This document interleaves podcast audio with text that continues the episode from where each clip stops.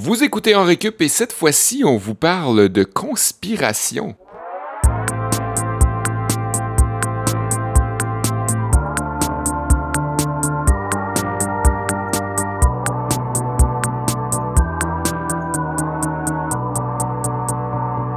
Mesdames et messieurs, bonjour, bienvenue à En Récup, ici Olivier Bradette.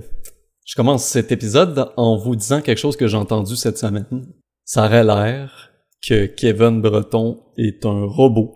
En tout cas, je dis ça de même. Écrivez-nous si vous avez des sources plus sûres que les miennes. Ben, ça expliquerait pourquoi je suis infaillible. Exactement. On le retrouve justement, Kevin Breton, au bout euh, du micro. Et Sébastien Blondeau est chez lui aussi, toujours en confinement. Comment ça va, Oui. les gars? Ça va bien. Moi, je profiterais du fait qu'on ait Kevin euh, autour de la table euh, métaphorique pour dire euh, c'est-tu vrai que la raison pourquoi la STM construit des ascenseurs depuis une couple d'années dans le réseau euh, de métro à Montréal, si c'est pour creuser un tunnel sous la ville pour évacuer les chevaliers de colons au moment où ils vont faire exploser le stade? Ben, sinon, je vois pas pourquoi qu'ils gaspilleraient 15 millions de dollars par ascenseur. Parce que c'est ça que ça coûte, là. Pour chaque station, parce qu'on ajoute Mm. des ascenseurs, Par c'est 15 ascenseur. millions de dollars. Fait que, Hein? je vois pas l'intérêt, outre euh, une porte de sortie vers les confins de, de la planète. Pour une, une espèce de secte. Ben là, je sais pas si c'est une secte, le Chevalier de Colomb. En fait, je t'ai inscrit au Chevalier de Colomb, pour vrai. Mon grand-père, mon grand-père m'a inscrit au Chevalier de Colomb quand j'étais bien jeune. Puis j'ai reçu de la documentation, genre jusqu'à l'âge de 12-13 ans. Là. J'étais- Mais, Wow. je, mais je connais pas leur poignée secrète. Ça a l'air qu'ils ont une poignée secrète. Mes parents m'ont Ouais. toujours dit ça. Je sais pas pourquoi mon Uh-huh. grand-père a fait ça. Comme les francs-maçons. J'ai hâte à l'héritage de voir ce qui va, ce qui va ressortir de ça. Ben c'est ça, vous autres, euh, est-ce que vous en consultez? Vous en connaissez-tu beaucoup? Est-ce que vous adhérez à certaines théories de la conspiration? Puis c'est un sujet qui nous vient de Jean-Pierre Fortin, un de vos bons amis qui nous écoute euh, régulièrement. Fait que merci pour la proposition, euh, c'est Ouais. bien smart. D'ailleurs, c'est un avant-gardiste, hein, parce qu'il nous a proposé ça avant que comme 25% de nos amis sur Facebook deviennent conspirationnistes pendant la pandémie, puis se mettent à publier des affaires louches. Bref, JP Fortin euh, nous a proposé les conspirations il y a genre six mois. Là. Ouais. Fait que, euh, il- Ben, il y a bien plus longtemps que ça. Ça fait dès longtemps. nos débuts. Ouais. Ouais, dès nos débuts, il voulait qu'on fasse un. un En fait, Jean-Pierre disait, vous pourriez, les gars, faire un podcast ensemble, puis parler des conspirations. Ouais. Euh, ben c'est ça, c'est un pionnier. Puis euh, Jean-Pierre, c'est drôle, vous le connaissez pas, à part euh, moi et Seb qui avons le privilège de le côtoyer, mais il y a toujours Je l'ai des- déjà croisé un peu euh, sur l'improvisoire. Ouais, c'est Il vrai. m'avait, euh, il m'avait gelé solide sur une mixte à l'abordage de Sherbrooke. tout qu'un improvisateur, puis aussi, en plus d'avoir un très gros bagage de sac à blagues, il y a un gros bagage de conspiration qui aime bien nous partager à qui veut bien l'entendre. Puis moi, une de ces conspirations qui m'a bien marqué concerne Molson, Jeff Molson, les propriétaires des Canadiens de Montréal. Euh, puis selon lui, il voudrait pas, ben, tu sais, Molson, sa famille au complet, euh, qui sont des fédéralistes euh, notoires et euh, bien documentés, ouais, des purs et durs. Ils voudraient pas que le Canadien connaisse trop de succès. Ils veulent évidemment faire de l'argent sur le succès de l'équipe, mais pas trop. Pas trop de succès parce qu'ils veulent pas galvaniser le peuple québécois puis aller titiller sa, sa, sa fierté puis sa, Sa fibre, fibre. euh, ouais. souverainiste. ouais. Parce que les derniers référendums, quand même, au Québec, les, les deux derniers, les deux seuls, ont eu lieu tout juste après des conquêtes de la Coupe Stanley. Le dernier en 95, le Canadien avait gagné la Coupe en 93.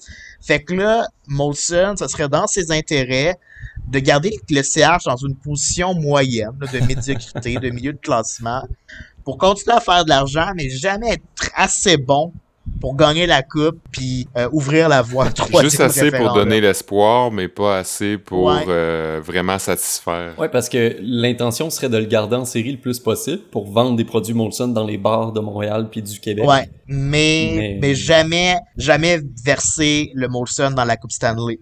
Jamais verser dans la coupe parce que ça serait un outil pour euh, assouvir le peuple québécois. Je trouvais ça pas mal drôle. Ouais, ouais. Ouais, c'est une bonne théorie quand même. ça. Ouais, moi, j'ai habité avec Jean-Pierre euh, Fortin, puis peut-être que finalement, c'est pas un cours sur les conspirations qu'on fait, mais plus un cours sur Jean-Pierre Fortin. Ouais. Mais moi, j'ai habité un an avec lui, puis probablement la plus belle année de ma vie. Et il arrêtait pas de m'en parler. Il me disait Ah, euh, tu savais-tu, les, les reptiliens, blablabla. As-tu as déjà entendu l'histoire des Templiers? Euh, ah, ça, c'est parce qu'il y a des gens qui disent que si, il y a des gens qui... Tu sais, toujours une réponse sans nécessairement dire qui croit. Jamais qu'il va, va dire qu'il y croit, mais euh, il est super au courant. il a fait trop de recherches pour un gars qui y croit pas, ah, c'est drôle. Toi, Oli, tu nous as demandé à nous si on adhérait à des conspirations ou si on avait des anecdotes en lien avec ça, mais est-ce que c'est quelque chose qui te touche particulièrement d'une façon ou d'une autre? Je, ben, quand j'étais à Londres, je me suis retrouvé dans un événement qui commémore une conspiration qui a pas eu lieu, sans même le savoir. Puis c'est a posteriori que j'ai fait des recherches qui m'ont permis de découvrir c'était quoi cet événement-là. C'était un soir de novembre, euh, en début de semaine, puis j'entendais des explosions de feux d'artifice dans le quartier. Puis je me suis dit, ah ben, cool, tu sais, il y a des feux d'artifice, il doit y avoir un petit événement. Puis je suis sorti pour me promener, puis là, je me suis rendu compte que partout, partout dans la ville, il y a des gens qui faisaient des petits feux d'artifice entre les blocs appartements, dans les parcs. Euh, c'était vraiment partout. Puis là, en faisant mes recherches, j'ai compris que la population britannique célébrait l'échec d'une conspiration, c'est ça, qui s'était pas concrétisée euh, dans les siècles d'avant. Et je vais vous expliquer son origine dans mon cours d'histoire, en plus d'une autre conspiration qui s'est cette fois-là Dans le fond, c'est pour dire que les conspirations, c'est pas juste des théories farfelues, mais qu'il y en existe des réels qui sont bien passés. Ah ben ah ça va faire euh, ça va faire un bon pont avec mon cours, euh, Oli, parce que moi je vous ai préparé un cours de politique. Je vais vous expliquer comment euh, les gouvernements ont un rôle à jouer, soit par leur manque de transparence ou par des magouilles ou parce qu'à un moment donné ils ont vraiment euh, fucké le chien. Puis ça va paver la voie à des conspirations euh, qui tiennent leurs racines des fois plus dans des vérités qu'on aimerait le croire. Je vais notamment parler euh, des, de l'incompétence des autorités américaines dans le dossier Roswell, non pas la série préférée de Sébastien, mais Roswell, les dossiers classifiés par les agents secrets concernant une forme de vie extraterrestre, puis comment, en, à force de tergiverser dans ce dossier-là, plutôt que renseigner le public, ben les États-Unis ont juste alimenté la paranoïa, la paranoïa collective ah par rapport à la vie extraterrestre. OK. Ouais, Pour ma part, moi, je fais un petit cours de littérature. Euh, vous allez dire que c'est un peu cliché. Euh, je tombe souvent dans la littérature pour m'en sauver. Euh, Puis c'est un peu vrai dans ce cas-ci. Je savais pas trop où m'enligner, pour être honnête. Ben, en faisant mes recherches, j'ai compris que il y a les mots conspiration, complot, cabale, conjuration qui ont tous l'air, qui se ressemblent tous et qui ont tous l'air de vouloir dire la même chose, mais, euh, et c'est vrai dans certains cas, mais euh, ils peuvent être euh, plus que des synonymes dans des contextes très précis, et c'est ça que je vais essayer de démêler avec vous. Tu sais, j'avais parlé des délateurs il y a deux semaines, je sais pas si vous en souvenez, je vous faisais remarquer que dans le cinéma ou dans la télé, ça créait souvent des retournements de situation. Ça amenait des éléments déclencheurs pour une histoire. Puis ben, dans la littérature, c'est pas mal la même chose. On va souvent vouloir révéler un secret au lecteur ou ben donc lui faire savoir qu'il y a un secret à dévoiler éventuellement. Puis ben l'intrigue va être insoutenable et euh, faut absolument savoir. Donc, euh, ces secrets-là qui vont s'avérer souvent être des conspirations, des conjurations, des complots ou des cabales. Et je vous en dis pas plus. Je vais commencer la journée, je pense, avec euh, ce cours-là pour euh, justement démêler tout ça avant de rentrer plus, plus en profondeur avec vos cours. Ouais, on te laisse aller. Super. Seb, notre homme de lettres. Quel homme. Avant de commencer, il y a quelque chose que je dois t'avouer, Kevin, quelque chose qu'Olivier m'a confié au tout premier épisode dans Récup en décembre 2018. C'est une information qu'il m'avait demandé de ne jamais révéler. Seules quelques personnes de son entourage la connaissent. Et au moment où tu en prendras connaissance toi-même, ça va assurément et complètement redéfinir l'opinion que tu te fais d'Olivier et du monde dans lequel tu vis paisiblement. En commençant mon cours euh, de la sorte, je viens de capter l'attention de Kevin, ses pupilles dilatées, ses sourcils en arc, sa bouche entr'ouverte, sa bave opaque dans ses commissures nous indique clairement qu'il est intrigué. Et je vois tout ça à travers la webcam en ce moment. Faire comprendre dès le départ cette information tout en prenant soin de la cacher aux autres personnages. C'est un procédé tout à fait usuel et efficace. Il se trouve que ces secrets prennent souvent place au sein de conspirations, de complots, de conjurations ou de cabales. D'abord, la différence entre chacun d'entre eux est subtile et selon le contexte, ça veut parfois dire la même affaire. Olivier dirait ce sont des synonymes qui se personnaliseront dans la spécificité de leurs actes. Hein? C'est ça, quelque chose qu'il dit souvent. Par exemple, le complot va nécessairement nuire à une tierce personne. C'est fait pour nuire mhm. et ça va éventuellement toujours tomber dans la criminalité. Par contre, on ne complote pas à 1000 personnes. Ce sera ordinairement l'affaire de quelques gens mal intentionnés qui se retournent précisément contre une personne. Et donc, c'est quasiment toujours criminel, un complot? Oui, quasiment toujours criminel parce qu'on veut nuire à quelqu'un, donc ça tombe dans la criminalité. Le fait qu'on ne dise pas à cette personne et qu'on complote contre elle, euh, c'est souvent pour soit s'en débarrasser, soit pour euh, lui faire perdre un emploi, ou tu sais, mhm. déjà là, peu importe l'événement, si c'est pour lui nuire, ça va devenir euh, criminel. À moins que tu réussisses, là, ça devient un coup d'État, tu peux bien faire ce que tu veux du système judiciaire après. Ouais, sauf que tu vas voir que le coup d'État va mieux s'agencer avec une autre appellation plus oui, puis le coup d'État, on en avait fait la distinction sur notre épisode euh, sur les conflits. c'est vrai. Est-ce que c'est putsch? Est-ce que c'est coup d'État? Hey, on se répète, c'est rendu, on est... Ben non, je trouve pas. Je trouve qu'on se complète. Vous irez écouter ces épisodes-là. on devient une encyclopédie de plus en plus exhaustive. Ouais, ouais. ça ferait une bonne suite, ouais. Euh, la conspiration, quant à elle, renvoie à une organisation, souvent plus grande que celle du complot, euh, donc plus que quelques personnes, et euh, ne parlera pas de nuire à quelqu'un nécessairement, mais plutôt de servir une cause, servir une idée. C'est généralement de longue haleine et de plus grande envergure que le complot. Maintenant, employer le mot conjuration dans ce cas-ci va habituellement nous placer face à l'État, justement.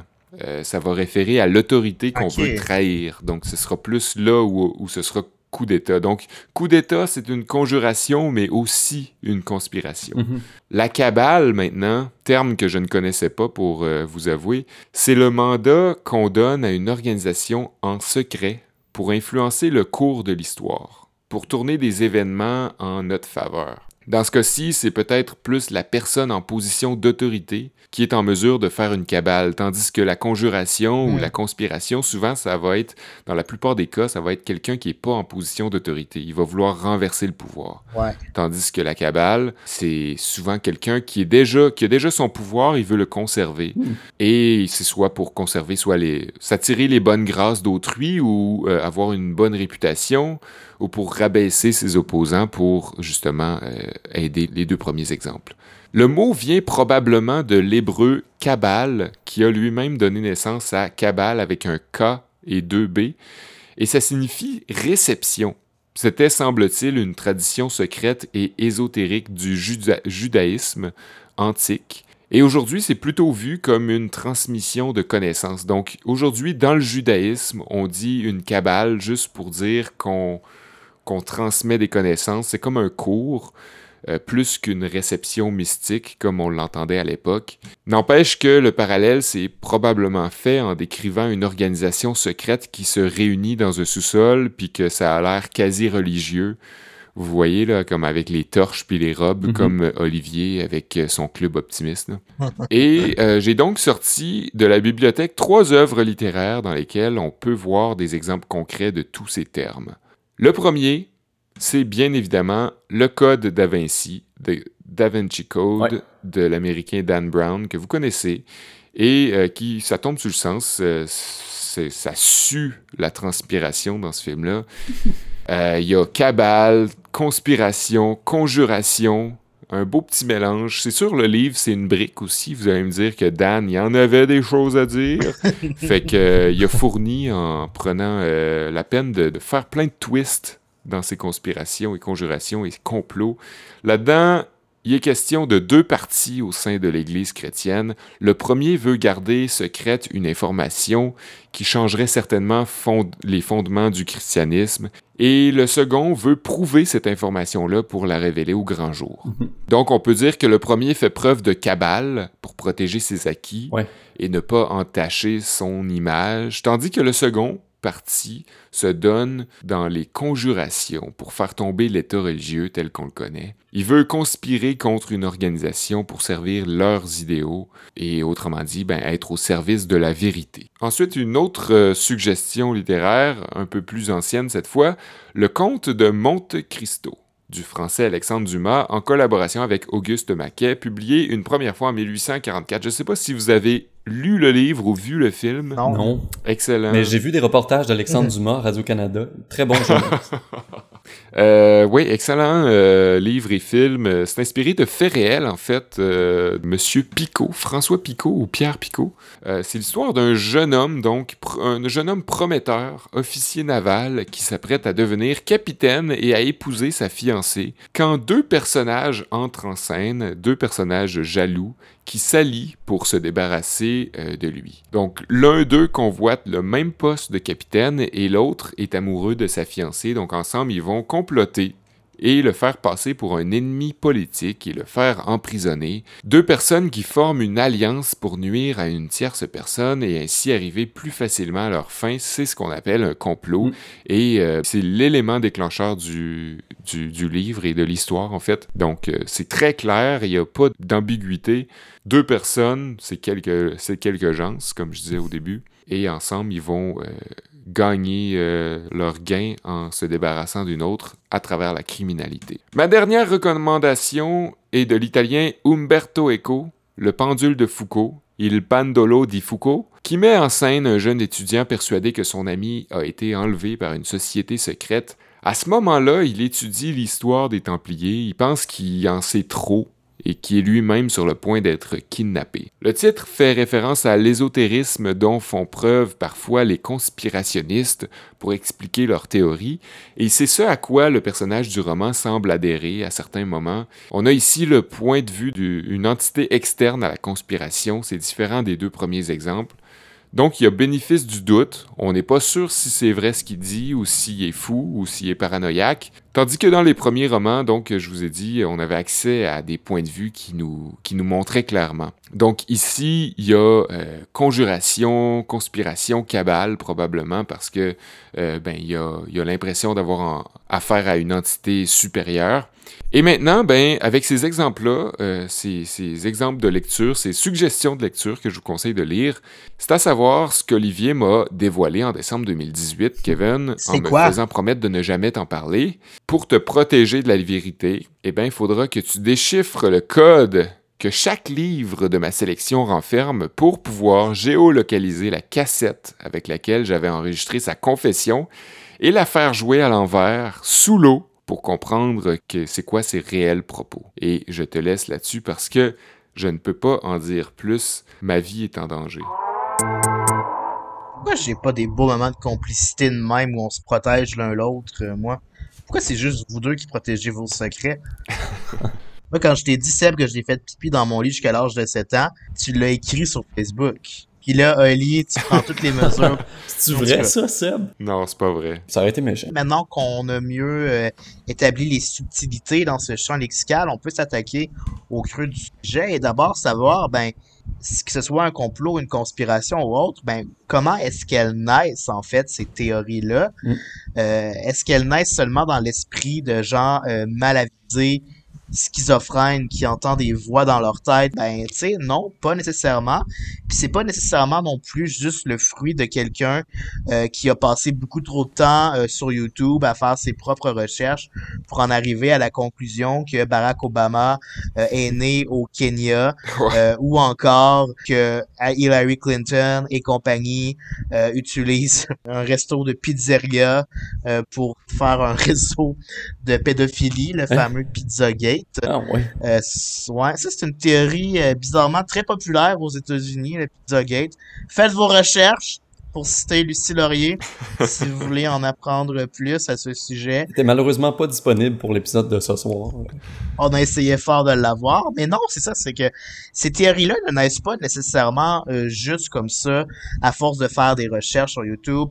C'est pas nécessairement du brainwash. Parfois, ces théories-là tiennent de la vérité, ont des racines profondes euh, qui donnent en fait raison aux conspirationnistes, qui font en sorte que leur conspiration euh, se révèle véritable. Vraiment, le monde politique a un grand rôle à jouer dans ça parce que euh, un manque de transparence de la part des politiciens par rapport à un événement ou une autre va être une vraie génératrice de complots. Moins une population est informée à un sujet, plus elle va chercher à s'informer, évidemment. Chasse de naturel, il revient au galop. Ouais. Et aussi, population échaudée craint l'eau froide, comme on dit. T'es-tu sur une page d'expression euh, française? J'essaie de penser un maximum de Maxime. Ce que je veux dire par là, c'est que si on a déjà par le passé appris que le gouvernement sacrilège nous aurait menti à un sujet, ben là, on est moins susceptible de le croire sur parole par la suite. Et malheureusement, le gouvernement a un peu tendance, des fois, à mentir. Ou à exagérer. À exagérer, ou à transformer la vérité, ou à dire des vérités euh, sous un angle seulement. Et là, ce qui fait qu'aujourd'hui, à l'ère des, des, fake news, des conspirations qui ont euh, la cote concernant surtout les vaccins, l'autisme, le deep state, qui serait un genre de méga État euh, dans, qui agit dans l'ombre, puis qui serait auquel les, les, le monde financier, le monde politique seraient des simples pantins pour profiter à, ce deep state-là. Mais.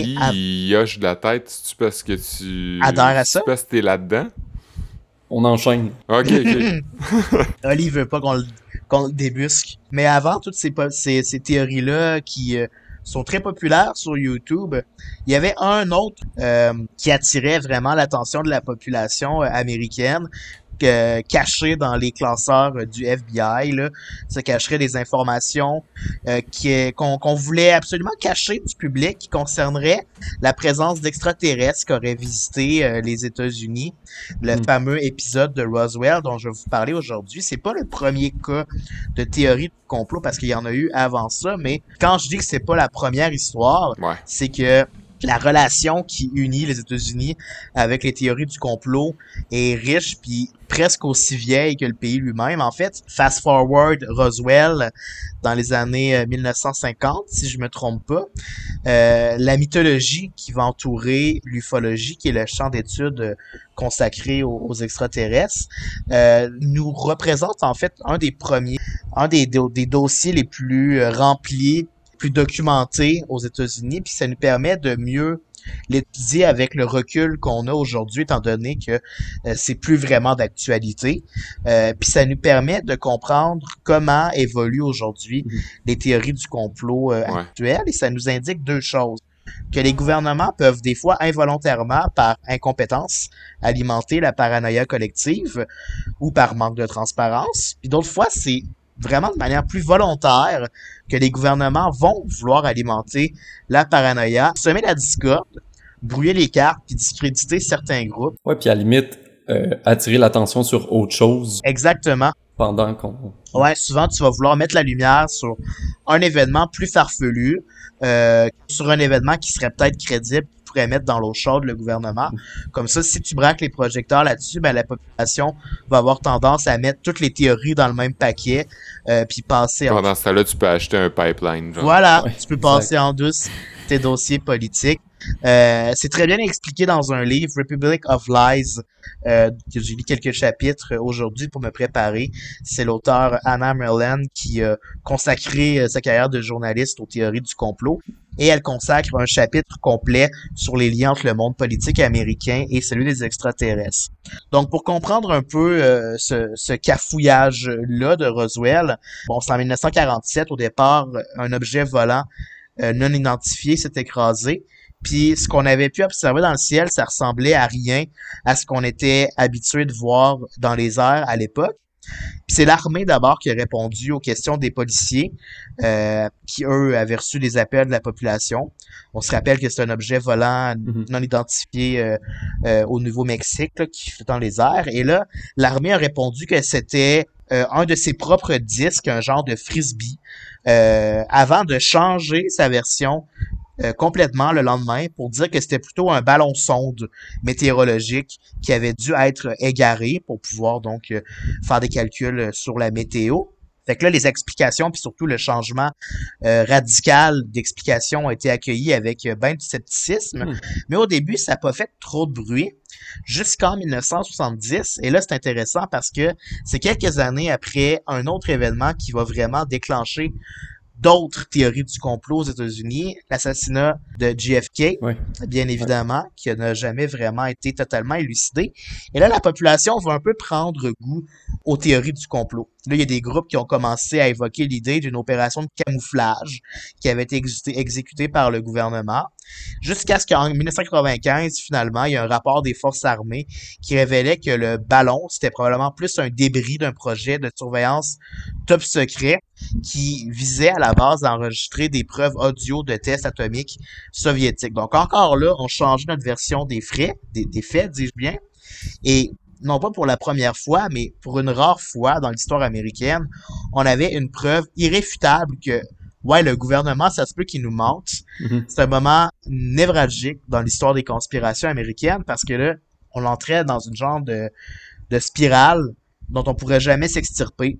C'était le début du scepticisme sans fin parce que une fois qu'il y a ce déclic-là de à Roswell, on nous a menti une fois, deux fois, trois fois, on pourrait nous mentir encore aujourd'hui. Ah Puis à partir de là, c'était possible de douter d'absolument de tout avec les conséquences que l'on connaît aujourd'hui. Ça, c'est une des manières que le gouvernement peut engendrer des conspirations, de manière un peu involontaire, par incompétence ou par manque de transparence. Mais d'autres fois, quand ils ont les euh, pieds dans les plats, ben une manière de se sortir du trouble, ben le gouvernement américain, ce qu'il va faire, c'est que s'il peut pas anéantir des conspirations qui ont déjà été créées puis agglomérées, ils peuvent quand même les infiltrer, un peu de la même manière que le gouvernement a infiltré le KKK puis les Black Panthers puis le Parti communiste à l'époque, pour pouvoir en fait discréditer un peu euh, les histoires qui sont racontées au sein de ces groupes-là. La manière la plus efficace, c'est d'apporter des récits très, très science-fiction qui sont tape à l'œil, qui sont euh, vendeurs, qui vont attirer l'attention des journalistes et l'attention du public pour détourner l'attention sur les questions qui titillent un peu trop le gouvernement sur les méthodes, puis sur les avancements euh, scientifiques pour découvrir la vie ailleurs sur la planète, puis sur des preuves qu'on pourrait avoir d'objets volants non identifiés. C'est une manière de noyer dans la masse de l'information puis la faire paraître contradictoire aux yeux du public. Puis c'est une bonne manière de s'en laver les mains. Puis les décideurs politiques, ben, s'en réjouissent. Maintenant, comment est-ce qu'on met de l'ordre dans tout ce chaos de désinformation? Ben, les groupes qui, eux, se chicanent entre eux parce que l'effet que vous pouvez imaginer, c'est qu'ils s'accusent l'un l'autre d'être des infiltrés du gouvernement euh, qui sont juste là pour planter de la mauvaise information. Eux, ce qu'ils réclament, c'est ce qu'ils appellent le full disclosure c'est-à-dire une transparence euh, totale de toutes les connaissances que le département de la défense, le Pentagone, etc., le FBI aurait pu accumuler en matière de vie extraterrestre, parce que de garder des infos secrètes trop longtemps ferait juste alimenter le doute. Puis il y a plusieurs politiciens qui ont euh, maintenant qui se sont prononcés en faveur de disclosure là, euh, incluant l'ancien chef de cabinet de Bill Clinton, qui a récemment dit à CNN qu'il avait demandé à Donald Trump de rendre publiques les informations, euh, particulièrement celles qui concernent le, Area 51. Oh, oui. Hillary Clinton elle-même a dit vouloir euh, publier un maximum de fichiers possibles. Hmm. Et euh, Olivier, tu es sûrement au courant que le département de la Défense en, en mai dernier a annoncé qu'ils admettaient l'existence d'OVNI. C'est un peu le résultat de ça aussi. Donc, euh, J'en ai pas plus entendu parler que ça, honnêtement. Ben, donc, dans le fond, le Pentagone ou le département de la Défense a rendu public deux vidéos qu'on pourra mettre sur Facebook. OK, ah ouais. D'objets volants non identifiés que le, département de la Défense a capté depuis plusieurs années. Là. Je pense que ça fait dix ans. Puis à ce jour, ils ont été incapables d'éclaircir qu'est-ce que ça peut être. Fait que ça découle un, un peu de cette volonté-là d'avoir plus de transparence.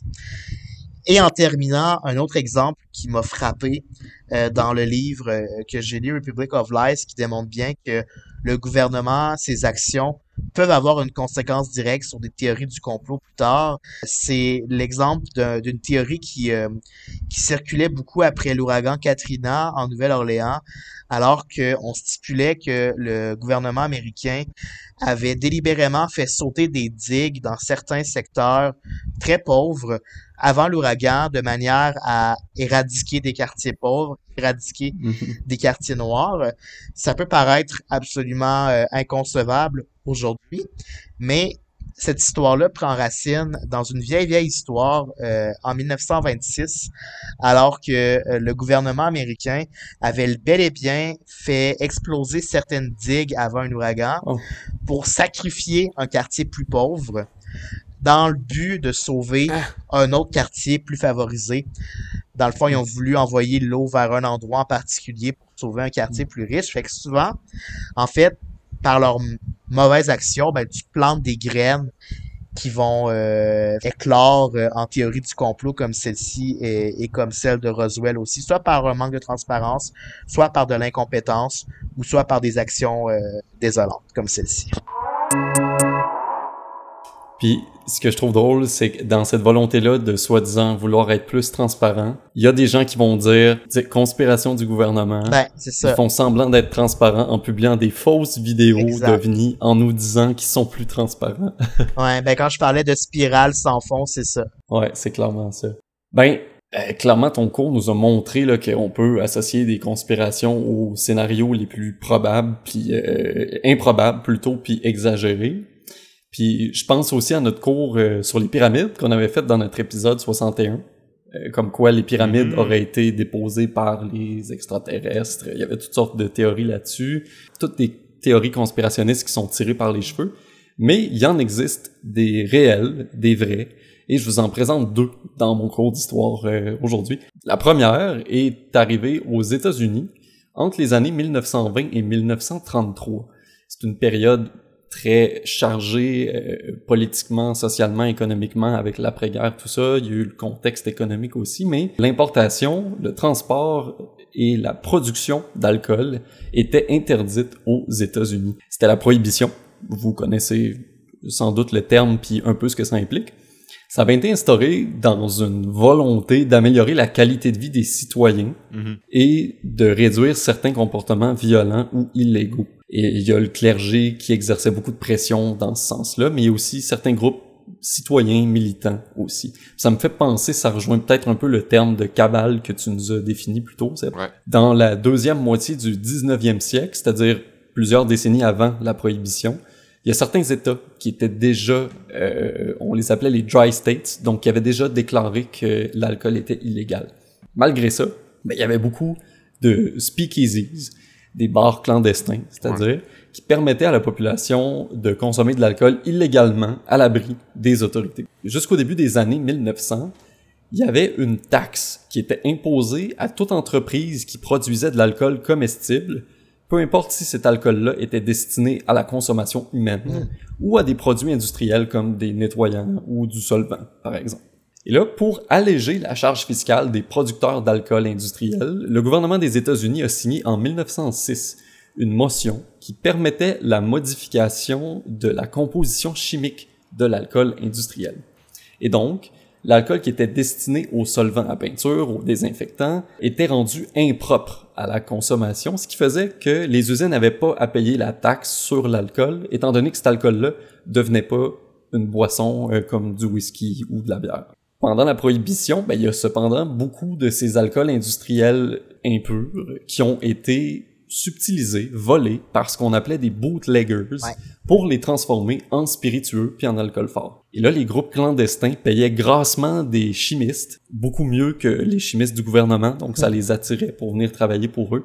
Et ils distillaient l'alcool industriel pour les rendre propres à la consommation, pour qu'ensuite des brasseries clandestines euh, tourne ça en consommation. Ah, en 1926, en plein milieu de la prohibition, en constatant la forte opposition à son initiative, le gouvernement a ordonné l'ajout de poisons considérablement plus puissants aux recettes d'alcool industriel. Oui. On pense à des trucs comme le kérosène. Ça, le kérosène, on s'en sert comme carburant d'avion. Euh, le chloroforme, l'alcool de méthyle, bien d'autres composés chimiques. Euh, c'est quand même grave, là. C'est quand même gros comme truc. Et le, au des fêtes, cette année-là, en 1926, il y a 23 personnes qui sont mortes à New York à cause de l'alcool empoisonné. Et il y a des dizaines d'autres personnes qui ont été hospitalisées. Et toujours dans la grosse pomme, il y a 700 personnes qui seraient décédées en 1927 juste à cause de ça. Et à la fin de la prohibition, en 1933, l'initiative du gouvernement aurait tué 10 000 personnes. Le problème, c'est qu'encore une fois, ben, c'est les plus nantis qui avaient accès aux alcools clandestins bien purifiés, puis les plus pauvres, ben, un peu comme l'exemple que tu donnais sur les digues euh, en, Nouvelle-Orléans, ouais. les pauvres se ramassaient défavorisés, avec un produit de moindre qualité qui était beaucoup plus dangereux pour leur santé. Il n'y a jamais eu de telles mesures euh, privatives aux États-Unis puis au Canada depuis ce temps-là, mais on dirait qu'il y a certaines compagnies d'alcool qui semblent toujours pas avoir amélioré leurs recettes. À, ce jour-ci, la Pabst puis la Coors goûtent toujours aussi mauvais. euh, puis euh, pendant la prohibition, euh, je sais pas si vous saviez, mais le Québec, c'était la seule province canadienne qui avait pas interdit l'alcool. Ça, ça a attiré beaucoup de gens à venir euh, dans la province, là, notamment à Montréal. Puis dans ces années-là, la métropole québécoise est devenue vraiment une plaque tournante dans le milieu du jazz nord-américain. On pourrait en reparler éventuellement dans un prochain épisode. Vous vous rappelez en ouverture, je vous parlais de mon voyage à Londres puis du constat que j'avais eu d'une conspiration qui s'était presque concrétisée mais qui a finalement échoué. Euh, c'est la prochaine dont je vous parle. Ça s'est passé à Londres en 1605 dans ce qu'on appelle la conspiration des poudres. Et on pourrait aussi appeler ça le complot des poudres. Les décennies précédant l'événement ont été teintées de tensions religieuses en Angleterre, il y a le protestantisme qui venait d'arriver. Puis là, il y a eu un genre de schisme, c'est-à-dire un conflit religieux entre les catholiques euh, et les protestants. Et là, sous le règne de James Ier, la tension a monté parce que euh, ce roi-là était très intolérant envers les catholiques et a décrété pendant son règne que le, le christianisme était illégal. Robert Catesby, un Anglais issu d'une euh, lignée distinguée, c'est l'initiateur de ce complot-là. C'est lui qui est parti. Donc le, jeune homme était dans la début trentaine, puis il en était pas à son premier mouvement de rébellion. Avec un groupe de conspirationnistes aguerris, Catesby euh, souhaitait assassiner le roi James Ier et son conseil privé en faisant exploser la House of Lords, qui est le lieu de rencontre officiel euh, ça se situait dans l'ancien palais de Westminster, proche de l'abbaye de Westminster puis de Big Ben aujourd'hui. Et ça, ils voulaient faire ça le soir de leur toute première rencontre, soit le 5 novembre 1605. Est-ce que c'est ça qui a inspiré V pour Vendetta? C'est une très bonne question. Euh, T'es en plein là-dessus, puis euh, oui, je vais y revenir. Euh, J'ai brûlé la mèche. C'est parce que quand t'as nommé la date, le novembre, je me suis dit, ah, November, November, 5th of November. c'est exactement ça, oui.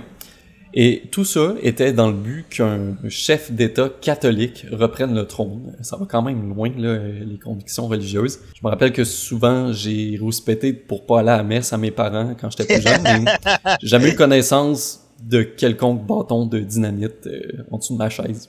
J'ai appris que l'acteur britannique Kit Harrington, que tu connais, euh, Kev, euh, pour avoir interprété Jon Snow dans Game of Thrones, ce serait un descendant de Robert Catesby, du côté de sa mère. Puis du côté de son père, l'acteur aurait un lien de parenté avec le roi James Ier, celui-là même qui était visé par l'attentat préparé par Catesby puis sa guerre. Ça veut dire que si l'attentat avait fonctionné, on n'aurait pas eu Jon Snow tel qu'on le connaît? Ouais, l'effet papillon va jusque-là.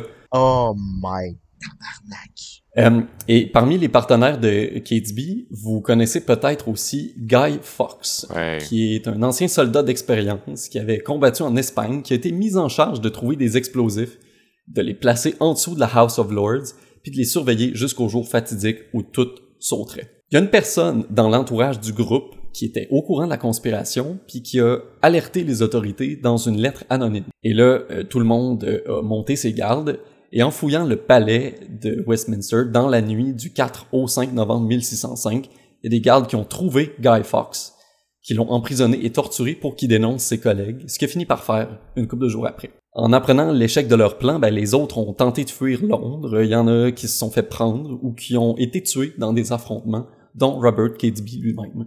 Les autres ont tous été condamnés à la peine d'exécution la plus sévère pour haute trahison. On appelle cette pratique-là to be hanged, drowned and quartered, et je vous eh en explique rapidement le procédé. Le condamné était d'abord attaché à l'arrière d'un cheval sur un genre de panneau en bois qui était tiré dans les rues de Londres à la vue de tous. Déjà là, ça doit pas être full agréable. Le criminel était ensuite pendu, mais on le retirait juste avant qu'il en succombe, parce qu'on voulait continuer son supplice. Et là, les bourreaux, souvent, émasculaient le criminel avant de l'éventrer et de retirer ses entrailles, un organe à la fois. On souple. En jetant tout ça dans un feu devant la foule et devant les yeux du euh, ah, criminel. Il y a des gens qui sont en train de souper, là. Ensuite de ça, quand le, le, criminel était mort, on découpait son corps en morceaux et on les exposait un peu partout dans le royaume pour servir d'exemple.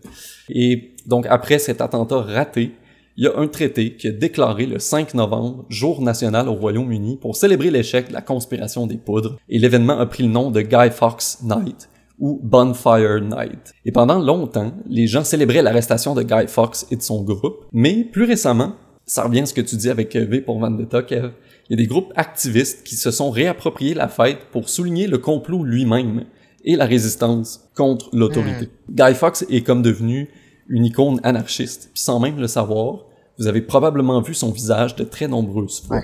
Parce que les masques d'Anonymous sont à l'effigie de Guy Fawkes. C'est quand même ironique, par contre, qu'il ait dénoncé ses collègues puis qu'il soit autant idolâtré, tu sais. En fait, au début, il voulait pas dénoncer ses, amis. Au bout de plusieurs jours de torture atroce, il a finalement euh, été, comme on dit, euh, cassé. C'est le fait qu'il soit martyr plus euh, qui, qui lui donne une image plus forte. Aux yeux de, de certains groupes. Euh, ouais. Et donc, comme vous le voyez, ben, les conspirations sont pas toujours non fondées. Elles ont parfois bel et bien eu lieu, même si ça aurait peut-être été mieux qu'elles demeurent juste des théories. Ça fait le tour de nos conspirations d'aujourd'hui. Il, il, y a plein de trucs que je savais pas, euh, notamment sur juste la terminologie, mais aussi sur euh, plusieurs conspirations. Euh, j'ai l'impression qu'on associe beaucoup les conspirations au gouvernement des États-Unis. Ben, c'est souvent les méchants dans l'histoire. Hein? oui, il y en a sûrement qu'on connaît pas, mais j'ai fait des recherches pour voir comme conspiration au Canada, mais j'ai pas trouvé aussi Parce qu'ils sont en train de se produire. C'est ça. Je vais pas rentrer dans les chemtrails, là. mais puisque vous m'emmenez là, tu sais, c'est déjà arrivé par le passé que à Winnipeg euh, et dans d'autres villes comme à, Minneapolis, on teste de saupoudrer des populations de certains euh, produits chimiques pour voir comment le corps réagirait pour pouvoir éventuellement utiliser ces produits-là, mais comme de manière nocive et dommageable dans le cas d'attaque euh, contre euh, mm. l'Union soviétique. Tu sais. Puis ça, ça a été fait alors que la population n'était pas du tout au courant de ça. Ça, c'est prouvé, ça. Ben, en fait, oui, pour ce qui est de, de ces tests militaires-là qui ont été faits à l'insu de la population, oui. Ça a même été rapporté dans les journaux avec la complicité des gouvernements, mais c'est juste beaucoup plus tard qu'on a compris que il y avait des risques associés à ça auxquels on n'était pas du tout conscient au moment où ça s'est produit. Ouais, t'imagines. Ouais, j'ai lu beaucoup trop sur les conspirations. Même que genre, j'ai le goût de devenir conspirationniste un petit peu. T'appelleras Jean-Pierre après l'enregistrement. Ah, il est ici si tu veux le parler. Euh, il habite chez nous à cette heure. Hey, euh, merci les gars. Merci, comme toujours, CISM, CFRT, Canal M de nous diffuser. Écrivez-nous si vous avez d'autres théories ou si vous avez des réactions par rapport à nos épisodes, euh, des suggestions de sujets aussi. On est tout le temps bien content de vous lire. On est à enrecup à commercialgmail.com, facebook.com baroblique enrecup et sur Instagram at enrecup, puis sur toutes vos plateformes de balado préférées, euh, évidemment. Puis ben, euh, qui sait, peut-être qu'en ayant des commentaires, ça va nous permettre de faire les conspirations 2 ou peut-être Jean-Pierre Fortin 2. Puis on peut tout de suite vous dire le sujet de notre épisode la semaine prochaine. Est-ce que ça va être notre centième épisode la semaine prochaine déjà? Ou... Non? pas encore, mais ça s'en vient. Hey, ça approche. J'ai hâte de voir ce que CISM a préparé pour célébrer ça. On nous a dit qu'ils préparaient de quoi de on big. A bien hâte, en tout cas, là. Canalem, en tout cas, ils nous ont dit qu'ils nous invitaient au Ritz. Ouais. On fait un enregistrement apparemment live au Ritz. Open bar. Fait que CSM, CFRT, Your Move. Et la semaine prochaine, ce sera pas le centième épisode, mais ça va être un épisode tonnerre. Oh, ouais. Bon, ben, à la semaine prochaine, les gars. Bye. Est-ce que ça va parler des éclairs? C'est ça le thème.